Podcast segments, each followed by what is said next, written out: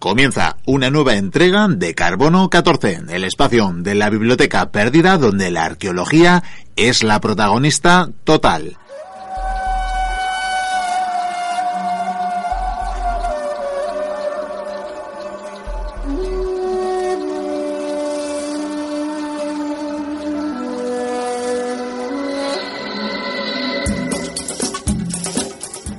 Está conmigo el señor Javier Senderos para desenterrarnos una vez más la historia. En esta ocasión, la historia de las médulas.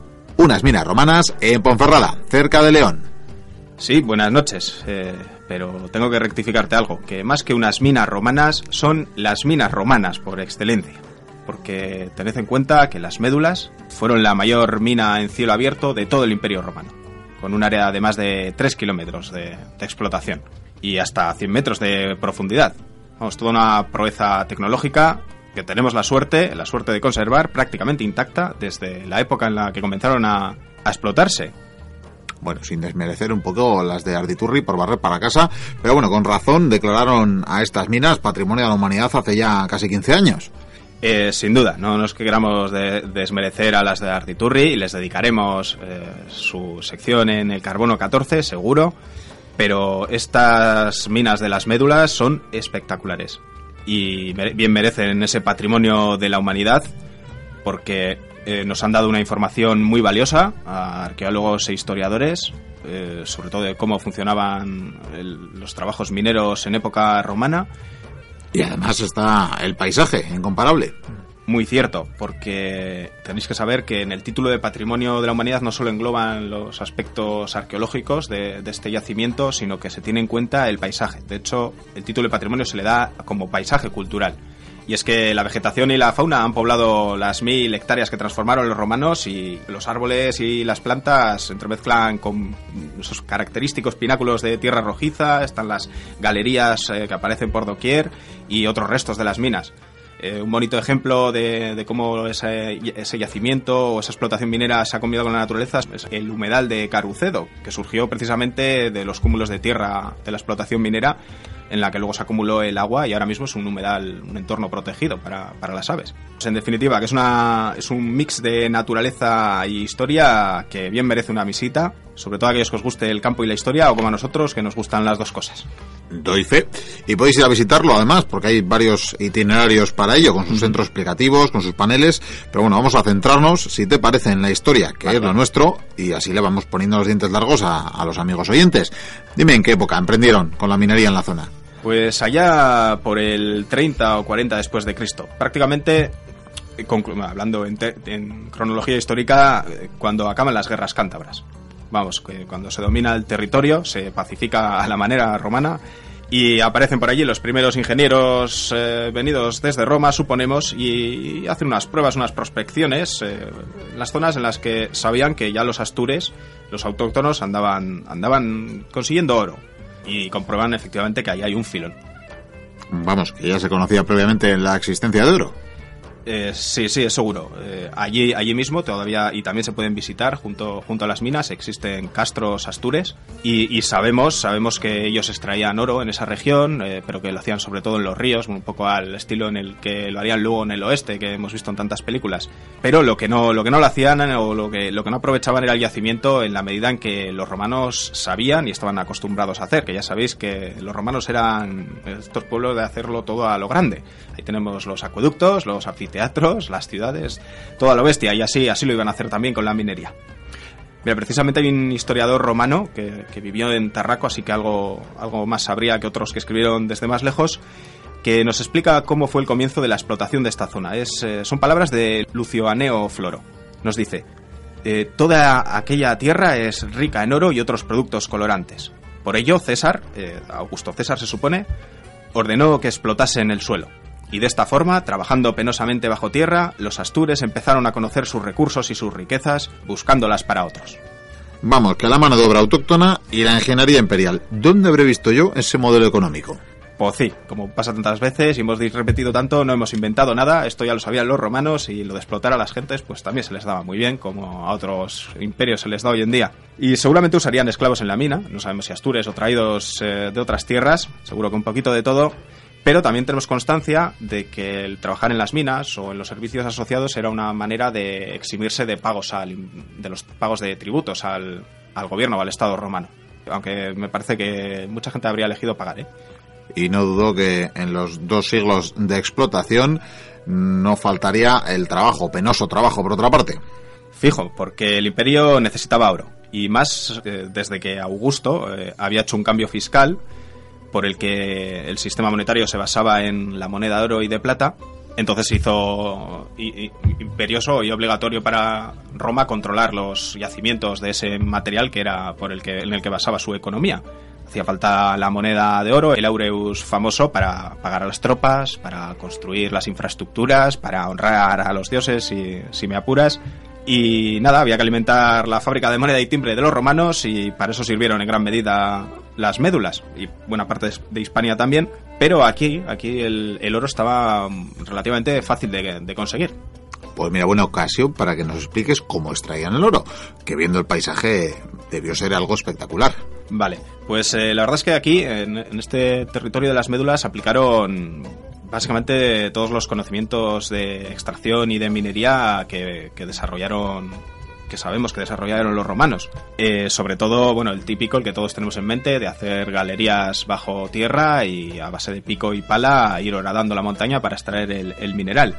Y tenemos descripciones de, nuestro amigo Plinio el Viejo sobre, sobre esta materia. Nos dice, las montañas son minadas a lo largo de gran extensión mediante galerías hechas a la luz de las lámparas.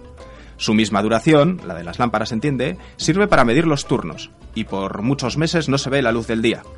De improviso se producen grietas y hacen perecer a los trabajadores de tal forma que parece menos arriesgado ir a buscar perlas y conchas de púrpura al fondo del mar. ¿De qué no escribiría Plinio el Viejo? Vamos, que no era un trabajo gratificante y tampoco seguro, ¿no? Para nada. Y tenéis la ocasión de comprobar en qué condiciones, o al menos intuir en qué condiciones trabajaban esta gente que horadaba las galerías, porque hay allí galerías conservadas y abiertas y visitables, y es algo impresionante. También las tenéis en Arditurri, por cierto, si no queréis viajar tan lejos. De, todos modos, eh, eh, estoy seguro de que aparte de estos trabajos penosos, que, os podéis imaginar fácilmente, aparte de esta descripción de Plinio, habría otros trabajos bueno, más llevaderos en, la mina y en labores asociadas a, la misma. Por ejemplo, el mantenimiento de infraestructuras hidráulicas. Infraestructuras para el agua, en las minas. Sí, sí, esta es una de las claves de las médulas. Porque de este recurso, del, del agua, se valieron allí los romanos para horadar, para agujerear la tierra y para extraer el oro. Cuenta, cuenta, ¿cómo lo hacían?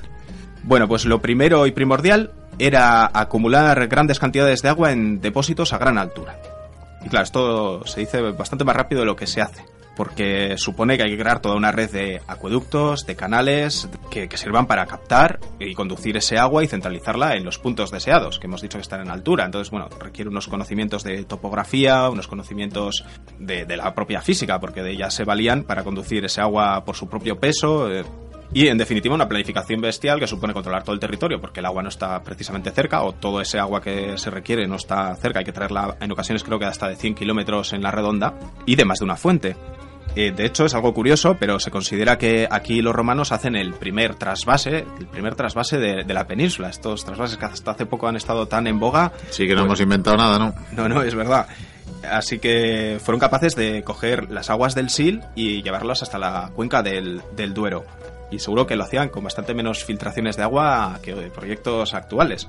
De hecho, todavía muchos de los canales y las conducciones, que ellos llamaban corrugi, eh, todavía son visibles y algunos se han llegado a convertir, dadas sus dimensiones, en caminos. Vale, entendido. Y reunida el agua, ¿cuál era el siguiente paso? Pues podían ser dos. Uno fácil y otro más difícil. Pues vamos con el fácil, ya que hay que elegir. Eso, poco a poco. El fácil, el método fácil, una vez reunida el agua, de, utilizarla para extraer, para extraer el oro, era verterlo directamente desde gran altura sobre las pendientes de tierra donde se sabía que había el mineral de oro mezclado con otro, otro tipo de tierras, o sobre todo arcillas que son más débiles y entonces la propia fuerza del, y el hecho de tirar el agua en tromba desde altura hacía que, esa ladera se iba desmontando, iba cayendo ladera abajo y se iban separando los materiales gracias al agua. Esto generaba que al fondo de la pendiente, donde acabaría depositado todo ese material, eh, había que separar luego los materiales más pesados, como las piedras que quedaban prácticamente limpias, como en el fondo de un río, gracias al agua que las va, las va limpiando de la tierra que arrastra directamente. Las piedras que alguien tendría que retirar, otro grato trabajo, como veis. Y los barros y agua que allí se quedaba depositada se seguía conduciendo por canales en los que ahí era donde el oro se iba eh, depositando en el fondo por la gravedad. Se hacían canales larguísimos en los que iba circulando el agua mezclada con esas tierras, pero ya sin las piedras, y ahí el oro, por la propia gravedad, porque no tenía mucha inclinación esos canales, se iba depositando en el fondo, que era de donde lo recogían.